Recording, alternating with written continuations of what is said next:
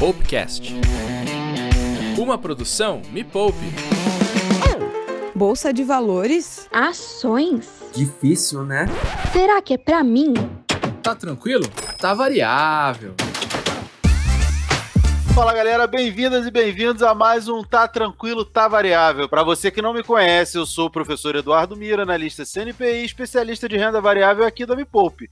Lembrando que toda semana tem episódio fresquinho do Tá Variável aqui no Popcast, para te mostrar que renda variável não precisa ser difícil e nem cheia de economias.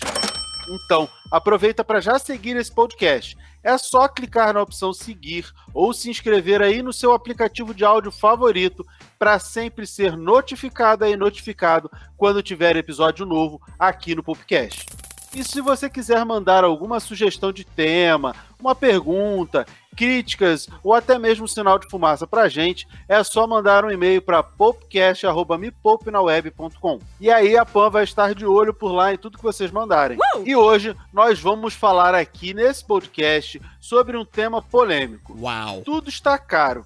Mas será que é caro investir na bolsa de valores? Qualquer pessoa pode começar a investir na renda variável? O que é preciso para começar de verdade? E ninguém melhor do que ela para falar isso comigo. Ela que é mãe, professora universitária, foi minha aluna de mentoria lá atrás e hoje é analista CNPI como eu. Yes! Renata Veloso Seja muito bem-vinda, Rê. Olá, pessoal, tudo bem com vocês? É um prazer imenso estar aqui junto ao professor Mira, que é uma pessoa que me iniciou no mundo dos investimentos, a qual eu sou muito grata inclusive por ter me guiado aí e trilhado na carreira de CNPI. É, você já, já era uma investidora é, muito competente, muito capaz, de muito conhecimento. É, eu que me senti assim, extremamente grato quando você escolheu ser minha aluna. Eu falei assim: caramba, com um currículo desse, doutora em administração, já era professora. Eu falei: é, por que essa pessoa me escolheu se ela tem um currículo tão é, privilegiado, um currículo tão imponente? E o meu trabalho foi mais é, de mostrar o mercado profissional, né? A possibilidade de ser um CNPI. Você já era uma baita investidora, dona de um grande conhecimento.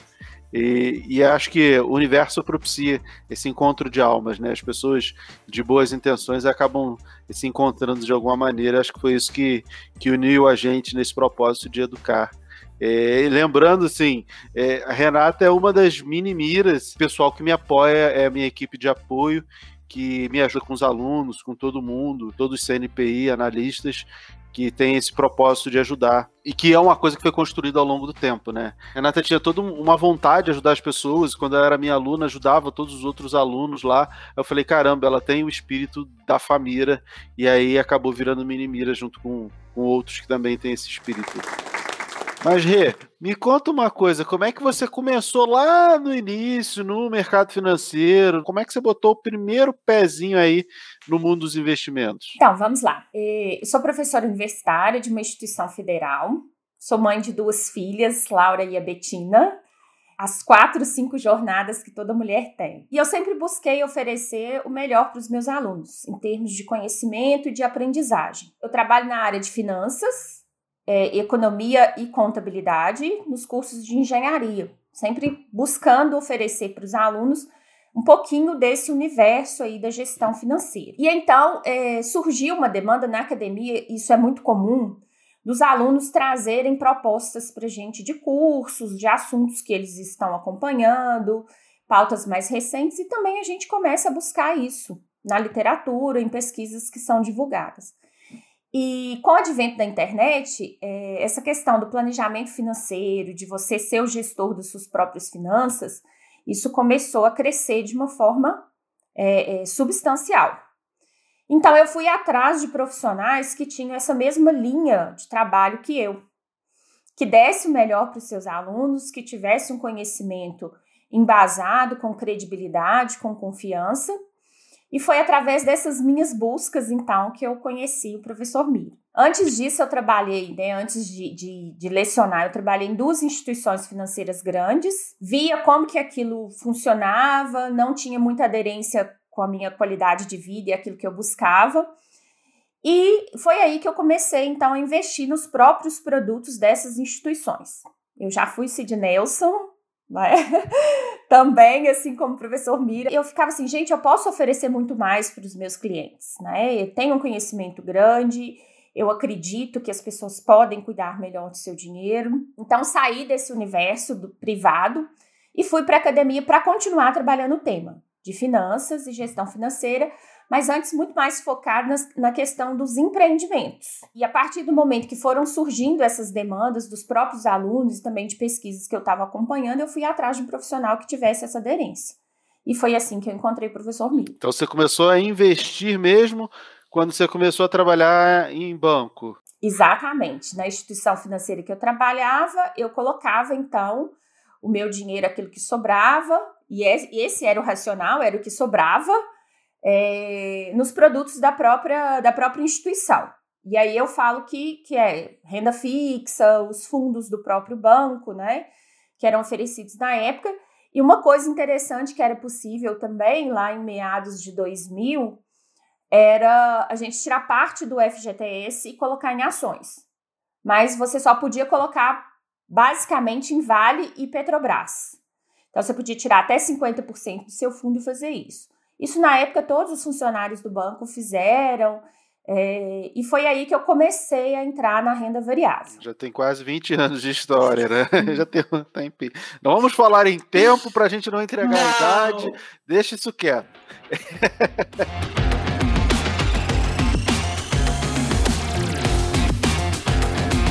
a gente tem um quadro aqui nesse programa que se chama Perguntas Chatas para serem respondidas rapidamente.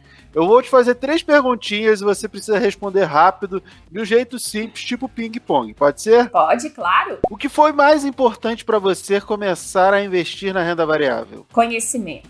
A partir do momento que eu consegui é, me sentir realmente apropriada dos riscos, é, dos benefícios, eu, eu consegui ficar mais tranquila para investir na renda variável. É, a renda variável, ela não é arriscada. Arriscada é, não, é fazer o que não se sabe, né? Esse é o risco.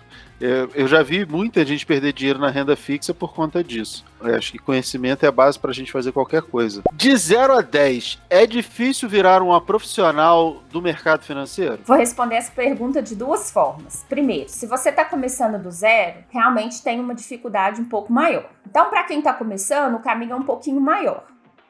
Agora, quem já tem alguma bagagem, já, já passou pelo mercado financeiro, já teve alguma experiência em alguma instituição, é, acaba que os conceitos eles são trabalhados de uma forma um pouco mais tranquila. Acredito que é, que é uma área né, onde a experiência conta muito, você ter uma boa network, isso, isso também abre muitas portas, mas acredito que para pessoas é, que querem estudar muito, que são dedicadas, tudo é possível. A gente acaba abrindo as próprias portas. É caro investir na bolsa de valores? O que, que você acha? Não. Caro é ficar de fora ou demorar muito para começar. O caro e o barato são, são coisas muito relativas, né? E aí você falou, é caro ficar de fora.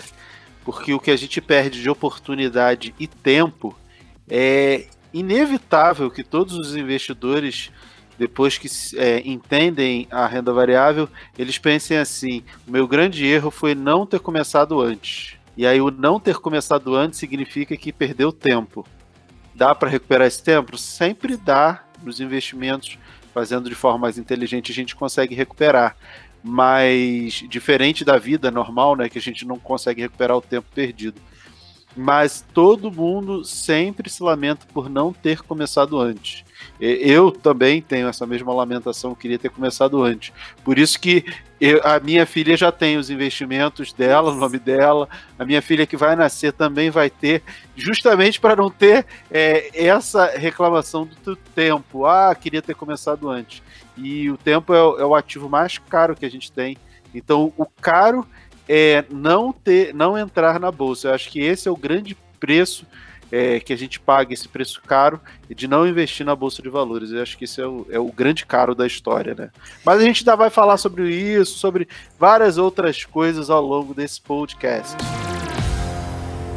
Rê, agora me conta um pouco sobre quando você começou a investir, quando você teve o start assim que você precisava entender o mundo da bolsa de valores da renda variável e por que você quis começar na renda variável? Você falou que começou lá nos produtos do banco, onde você trabalhava, mas em que momento que virou a chave? Você falou ali também das ações, vale?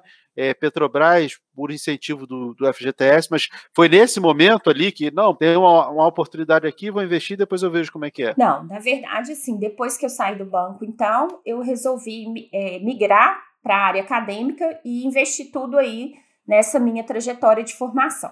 Então, fiquei alguns anos ali estudando e todo investimento que eu tinha era para essa formação mesmo.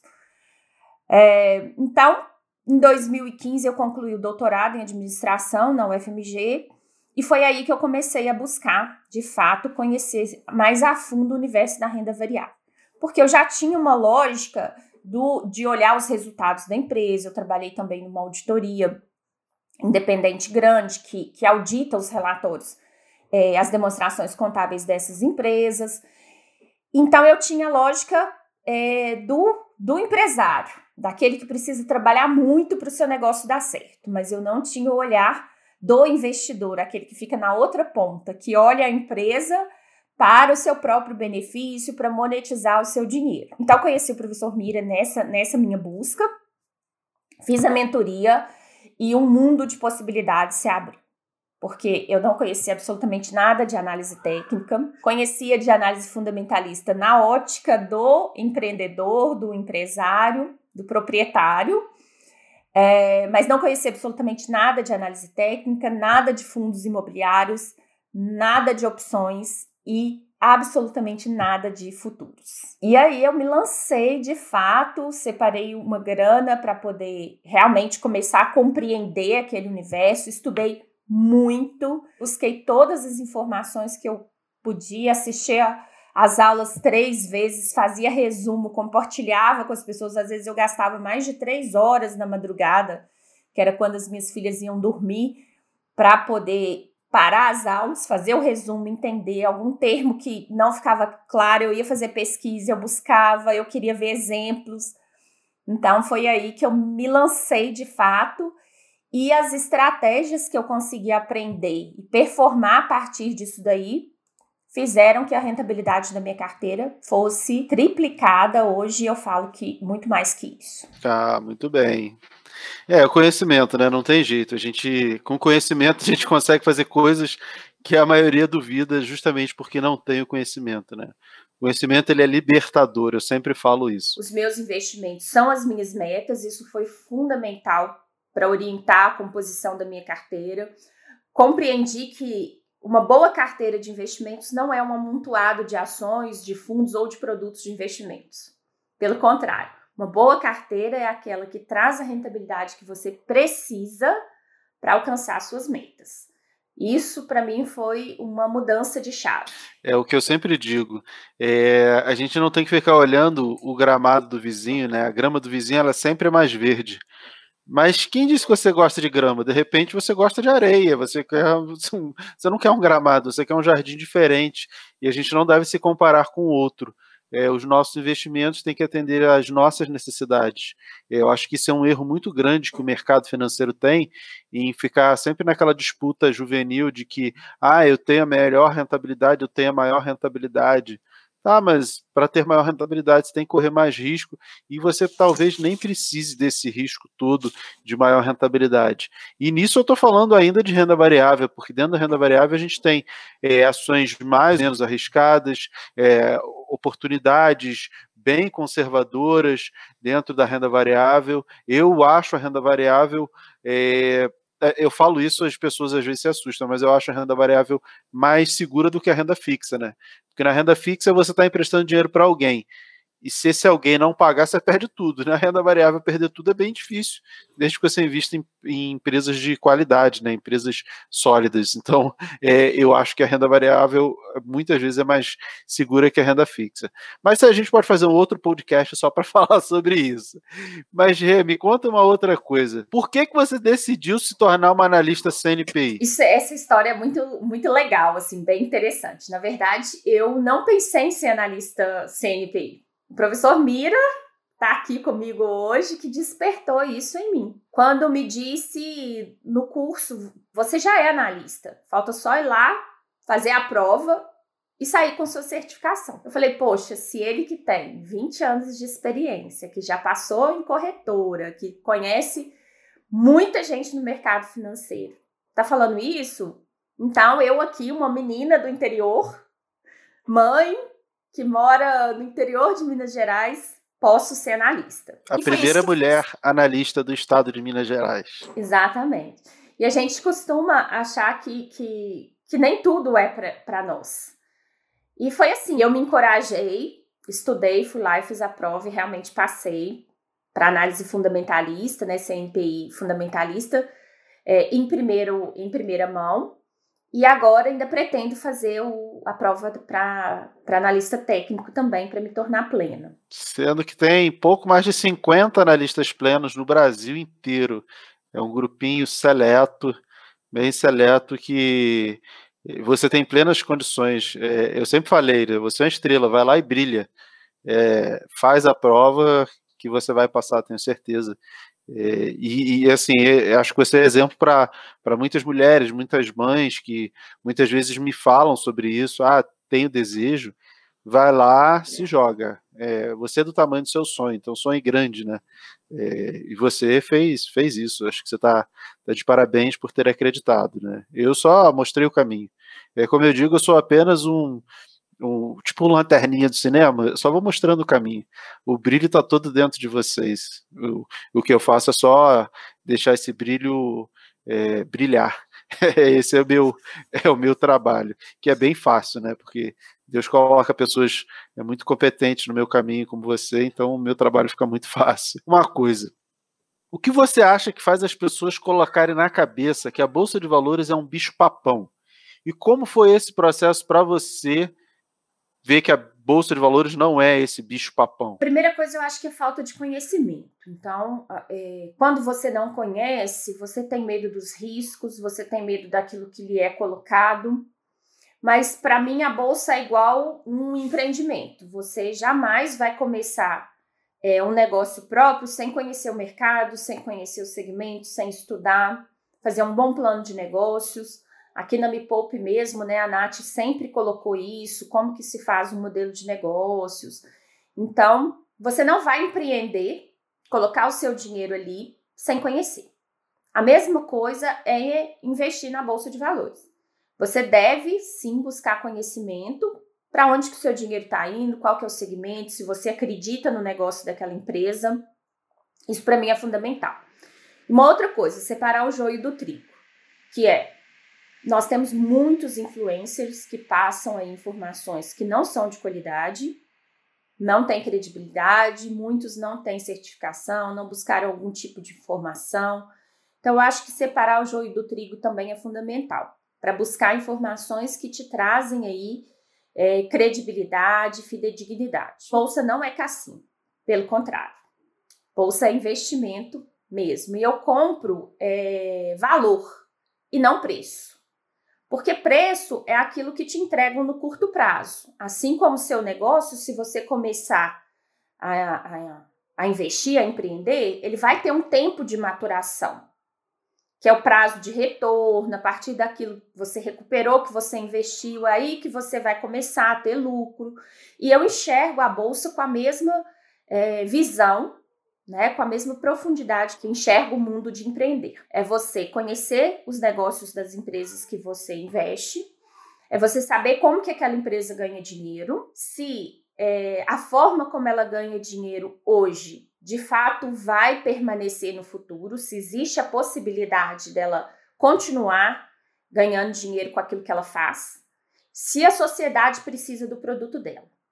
Então é assim que eu enxergo a bolsa. As ações nas quais eu invisto, escolho para investir, é, elas sempre vêm a partir dessa, dessa perspectiva de análise. É, a bolsa ela é um instrumento, é um veículo de acesso a negócios, né, a empresas, onde a gente consegue partilhar desses propósitos das empresas.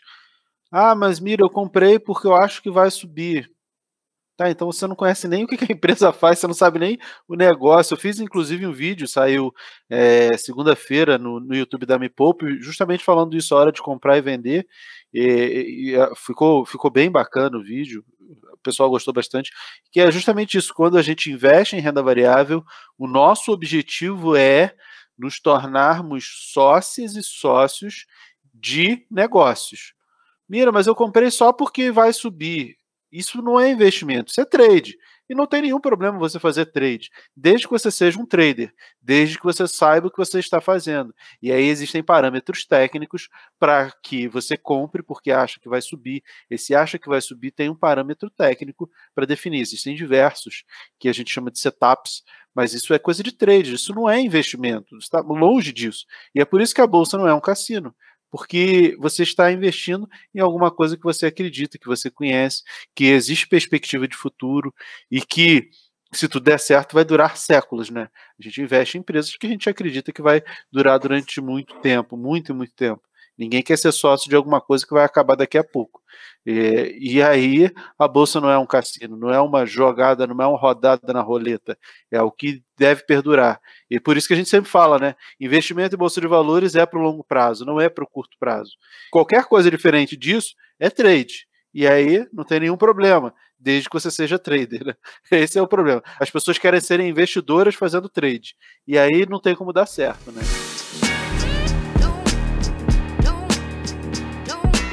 E aí, caro e o barato são é, referências muito assim subjetivas, porque o que é caro para uma pessoa pode ser barato para outra. E o investimento ele tem uma relação muito diferente de preço com valor. A maioria das pessoas que estão iniciando vão olhar lá o preço, que é a cotação, que é quanto está sendo negociado naquele momento. Isso não reflete o valor que essa empresa tem e a sua capacidade de geração de riqueza, de geração de retornos. A primeira coisa que a gente tem que olhar é o que essa empresa faz, qual o retorno que ela dá, os lucros dessa empresa são crescentes, existem uma série de sites aí gratuitos que mostram esses resultados, ou no próprio site de RI das empresas, que é a parte de relação com investidores, você consegue ver os gráficos lá de crescimento de lucros, crescimento de dividendos, vale a pena olhar o lucro líquido, o, a receita bruta, ah, se eu estou vendendo mais, tudo isso dá para ter uma noção, e também, e principalmente, os dividendos, se eles conseguem ser crescentes e constantes uma coisa muito importante é constância. Crescimento constante significa que a empresa está ali naquela voo de cruzeiro, está indo muito bem. E eu acho que tem um outro detalhe que, de repente, as pessoas não sabem. Dá para você comprar uma única ação. Então, ah, não, mas a ação custa 10 reais, mas eu tenho que comprar um lote de 100, então eu tenho que gastar mil reais, eu não tenho mil reais. Não, você consegue comprar de uma em uma também é o mercado fracionário. Você bota um Fzinho depois do código e consegue comprar essas ações no mercado fracionário. Então você consegue comprar ação com cinco reais, com sete reais, com oito reais, com três reais, com dez reais, com 50 reais. E com 50 reais, inclusive, você consegue montar uma carteira com várias ações. Tem vídeo meu no YouTube da Me com, montando uma carteira com seis ações, inclusive. Então, dá para, com pouquíssimo dinheiro, fazer bons investimentos. E aí a gente volta naquele ponto que a gente falou. Desde que sejam empresas de qualidade, empresas boas. Começar a investir não é caro. Uma outra lógica que eu gosto de usar é não esperar ter dinheiro para fazer dinheiro.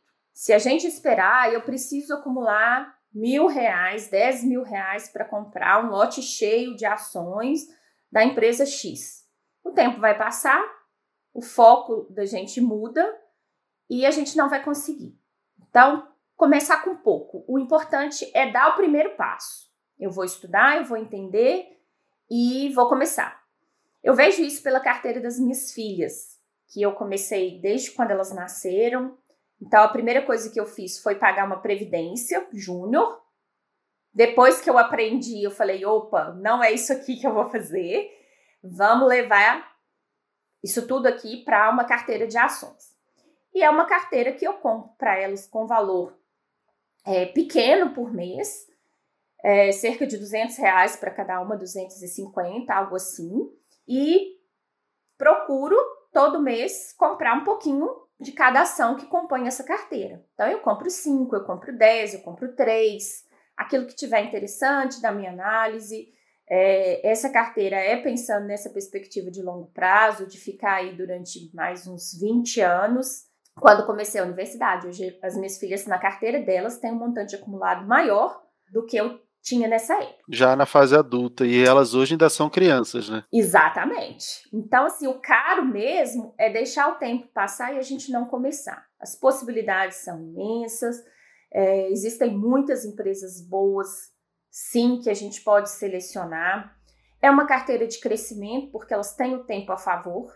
Então, eu busco ações que são boas, que são interessantes, mas que têm projetos aí é, que podem expandir seus negócios e gerar valor ao longo do tempo. Como que é importante começar cedo? Mesmo com pouco, isso faz a diferença. Então elas fazem, na verdade, você faz aporte para elas com valores muito pequenos e isso é a prova de que você não precisa de muito dinheiro, né? Você consegue com pouco dinheiro, seja para você, seja para os seus filhos, seja para qualquer pessoa, pode começar com pouquíssimo capital, né? Isso, e eu falo que eu comecei sendo a rainha do fracionário, né? Que assim, como eu queria compreender o universo, eu falei, vamos começar com pouco. Separei um dinheiro para o risco, separei um dinheiro para uma carteira de longo prazo, e foi assim então que eu que eu iniciei de fato, é, com tudo na renda variável. Então, hoje eu percebo que ter tido consistência, ter tido paciência e o hábito, de fato, de todo mês, em primeiro lugar, separar aquele dinheiro para investir é, como uma regra, fez diferença. Acho que o maior conselho que a gente pode dar nesse podcast é que as pessoas tenham disciplina, né? É, a disciplina no longo prazo ela vai ser mais importante do que a genialidade. Então, é mais disciplina de aportar sempre em boas e grandes empresas do que a genialidade de descobrir o grande negócio do mundo que vai ser a próxima empresa que vai duplicar, triplicar. A genialidade, na verdade, está em todos os meses repetir o mesmo processo de separa um dinheiro, investe, compra boas ações, fecha o home broker, esquece aquilo, vai viver a vida no mês seguinte, se esforça durante o mês para sobrar dinheiro ou faz uma renda extra ou os dois, e aí vai lá, abre um home broker, compra suas ações, esquece, vai viver a vida e repita esse processo por anos e anos e anos ao longo da sua vida que o sucesso ele é meio que garantido na bolsa de valores, né? Uau! Tem ações de quatro reais, eu tenho ações de três reais, eu tenho ações de cinco, assim como eu tenho ações de cem, mas qualquer dinheiro vira investimento. É, eu percebi muito isso também na, na crise do Covid, eu estava no meio da pandemia, assim, aquela loucura vendo a carteira derreter, eu falei, não tem condições dessa empresa valer só isso. Essa empresa aqui vale menos do que um chocolate, menos do que uma coxinha, menos do que uma besteirinha que a gente compra ali para tomar um cafezinho. Então eu falei, não tem condições. Então foi o que eu fiz nessa ocasião, eu investi, falei, eu acredito nessas empresas, eu acredito que elas vão entregar muito mais do que isso, suas instalações continuam, a sociedade precisa dos produtos dela. Tive paciência de ver é, a volatilidade dos investimentos, né, que é aquela oscilação de preços. E hoje, aí, passados dois anos de pandemia, a gente arredondando, né? Eu percebo como que foi importante ter tido a disciplina, ter tido a paciência de esperar de acreditar que eu estava realmente investindo em boas empresas. É o investimento de valor, né? É, e você falou uma coisa muito importante que é na queda, você viu que é, não tem como essa empresa é, valer tão pouco, essa, o preço está tá muito baixo, essa empresa é uma empresa boa. E a queda, é, é, é o que eu sempre falo, a queda ela é oportunidade. E para quem está começando, eu acho que quem está começando devia fazer a dança da queda da bolsa todo dia, para a bolsa cair, porque quanto mais a bolsa cair, melhor vai ser para quem está começando, porque mais barato vai conseguir comprar as ações de boas empresas. E aí, falando em ações de boas empresas, é, quais conselhos você pode dar para a gente escolher ações de boas empresas? Quais os segmentos? Quais as perspectivas que se deve procurar nas empresas para a gente poder escolher as boas empresas e fugir aí dos micos das empresas ruins? Vamos lá. Primeira coisa, conhecer o negócio da empresa, como ela ganha dinheiro. Saber se você precisa de ações que vão crescer para poder alavancar o seu patrimônio e a sua rentabilidade, ou se você já prefere e fica mais confortável e as suas metas também te atendem com empresas mais resilientes. Mas, de qualquer forma, independente se é uma ação de crescimento ou dividendo, você precisa conhecer o negócio da empresa. Eu falo que é como se a gente construísse uma narrativa da empresa, conhecendo bem quem é o cliente dessa empresa, como se você fosse o dono dela. Na verdade, quando a gente é acionista, a gente tem uma fração do capital da empresa, então a gente tem que pensar como dono mesmo. Então, quem são os clientes? Esses clientes são bons clientes, eles vão precisar da empresa por mais anos. O produto que ele oferece é um produto de qualidade. Essa empresa é lucrativa, tem sido lucrativa ao longo dos anos. Como que tá os indicadores dela? E aí, como o Mira já disse, tem vários sites, gratuitos, não é preciso a gente fazer conta nenhuma para a gente poder fazer essa comparação. Então eu pego lá, olha, deixa eu ver como que essa empresa tá, quem que é a liderança dessa empresa? Dou uma bulgada mesmo, vou lá e faço consulta por onde que aquela pessoa passou, se ela teve bons resultados nas empresas que, que ele já liderou, se a sociedade vai precisar do produto dela daqui 10 anos, se existe possibilidade desse produto ser substituído no curto prazo. Porque para mim isso é fundamental. Porque as empresas que eu considero perenes são aquelas que os produtos ou serviços não serão substituídos no curto prazo por uma questão de tecnologia, por um outro negócio inovador que possa estar é, tá surgindo. Então, quando eu leio uma reportagem de alguma empresa que está lançando um novo produto, eu sempre me questiono: isso afeta a empresa que eu sou sócia? Isso pode afetar a cadeia de valor que ela, que ela pertence? Então, essas considerações é, eu acredito que são muito importantes. E também é, investir em negócios que têm relação com seus valores. Eu gostaria de ser dona dessa empresa? Eu consumo o produto dela ou gostaria de consumir, ou de alguma forma, mesmo que seja através de outros produtos, ele chega até mim? Empresas que, que gostaria, conta para mim umas três ou quatro empresas que você gosta, que você acredita, não, essas empresas sim, a empresa que você mais gosta, que você mais investe. Claro que isso não é recomendação de ações, embora nós dois sejamos analistas e possamos fazer isso, não, é, é só uma curiosidade sobre empresas que você acha bacana e que você gosta de investir. A primeira delas, Lojas Renner, uma empresa de varejo, embora esteja aí num segmento que é cíclico, mas uma empresa que entrega muito valor. Tem lucros e receitas crescentes. Ela se transformou na pandemia, então, ela conseguiu automatizar muitos processos, rapidamente ela se adequou ao e-commerce. Sou consumidora dos produtos, acredito que ela tem uma grande diferenciação em, em, em relação aos seus pares, que são as outras empresas também de departamentos. Uma outra que eu gosto muito, VEG, é uma queridinha aí do mercado, mas estudando a empresa vejo muito potencial. Ela tem um portfólio muito diversificado de produtos, ela atende o segmento industrial, então é uma empresa que, que tem várias fontes de receita, está entrando aí na geração de energia, e transmissão de energia. É, ela, ela tem projetos de automação da indústria 4.0 que são muito interessantes, ou seja, está agregando valor lá para o seu cliente, para o cliente de motor, para o cliente de energia, para o cliente de tinta é, entrega soluções de gestão para esses clientes também, para monitoramento da performance dos seus é, produtos. Eu acredito que ela tem bons projetos e boas perspectivas de crescimento, não só aqui no Brasil, mas também é, no exterior. É, na, na VEG a gente tem mais da metade das receitas vindo de fora, né? Então a importância de ser uma empresa global.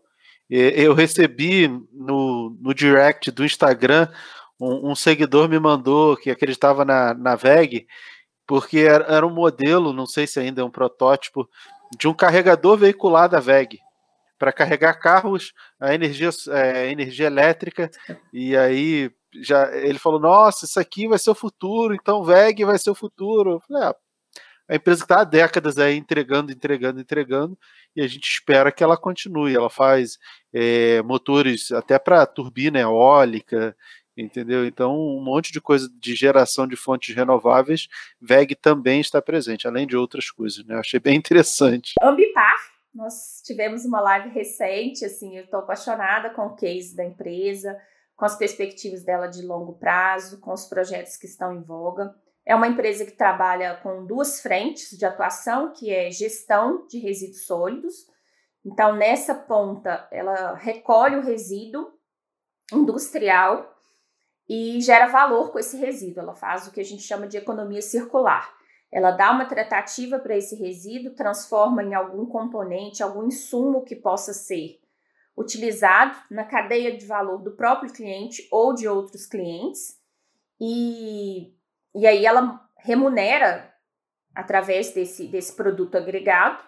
E a outra linha de atuação é resposta à emergência, que é uh, response, onde ela faz, ela, é, ela faz tipo um seguro com as empresas, é, que ela recebe todo mês ali uma, uma, um valor, uma receita que é certa, que vem crescendo ao longo do tempo, e onde ela dá ali para o cliente o conforto de que se tiver algum evento, ela está disponível para atuar nesse evento ambiental. Então, no próprio evento também ela tem uma receita incremental, porque ela cobra pelos insumos que ela utiliza e cobra também pelo serviço prestado de acordo com a intensidade e a gravidade desse evento.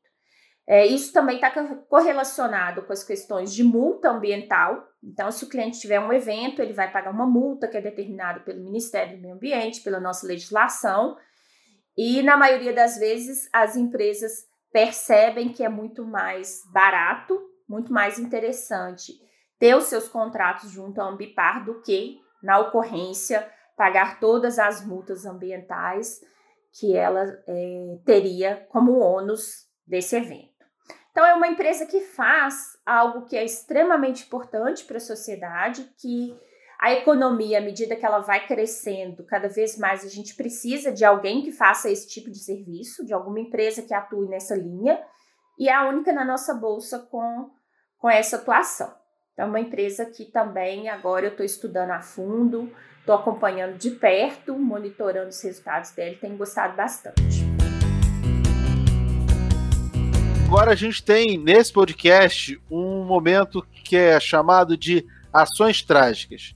Esse é o momento em que eu trago algum acontecimento cômico ou trágico envolvendo investimentos em renda variável, bolsa de valores e mostro que os bipolpeiros podem aprender com aquela cagada da outra pessoa. E eu quero saber de você, Rê, qual foi a maior cagada que você cometeu durante o seu processo de investidora, a analista CNPI que você é hoje? Na verdade, eu não eu não investi em nenhuma ação que pudesse ter tido um, uma performance trágica na minha carteira, não, porque eu sempre estudo muitos ativos que eu vou investir. Mas tem alguns casos interessantes. Por exemplo, um cliente meu falou: Renata, eu investi em Itaúsa sete e pouco. Só que aí eu vi ela caindo, quando eu percebi, estava 15%, 20% a menos, eu fui e vendi por quase sete reais. E hoje ela tá lá, né, indo para mais de 10, indo para 11. Então, tem essas coisas que acontecem. IRB é um caso é, fatídico, né? Eu consegui sair de IRB realmente antes da tragédia, assim, vamos dizer, tragédia de, de governança e das auditorias é, que revelaram que havia fraude nos balanços, porque eu comparei ela com os pares no mundo e vi que realmente ela estava é, muito acima do que ela poderia valer. Então eu consegui sair antes, inclusive sair bem antes da pandemia, não comprei mais. Agora, tem algumas empresas que são consideradas micos, né? E que eu já investi. Por exemplo, acreditei no, no, no propósito, no caso de, de BRK. Então, ali eu fui estudar e falei: opa, aqui tem coisa errada, né? Então, tava tendo muito conflito lá com a comunidade onde ela está instalada. Então eu falei, não, não é aqui é, que eu vou que eu vou continuar. Então, o que, que eu fiz? Quando eu percebo esse tipo de risco, que eu começo a observar que os resultados estão vindo ruins ou algo do tipo, eu estanco a sangria.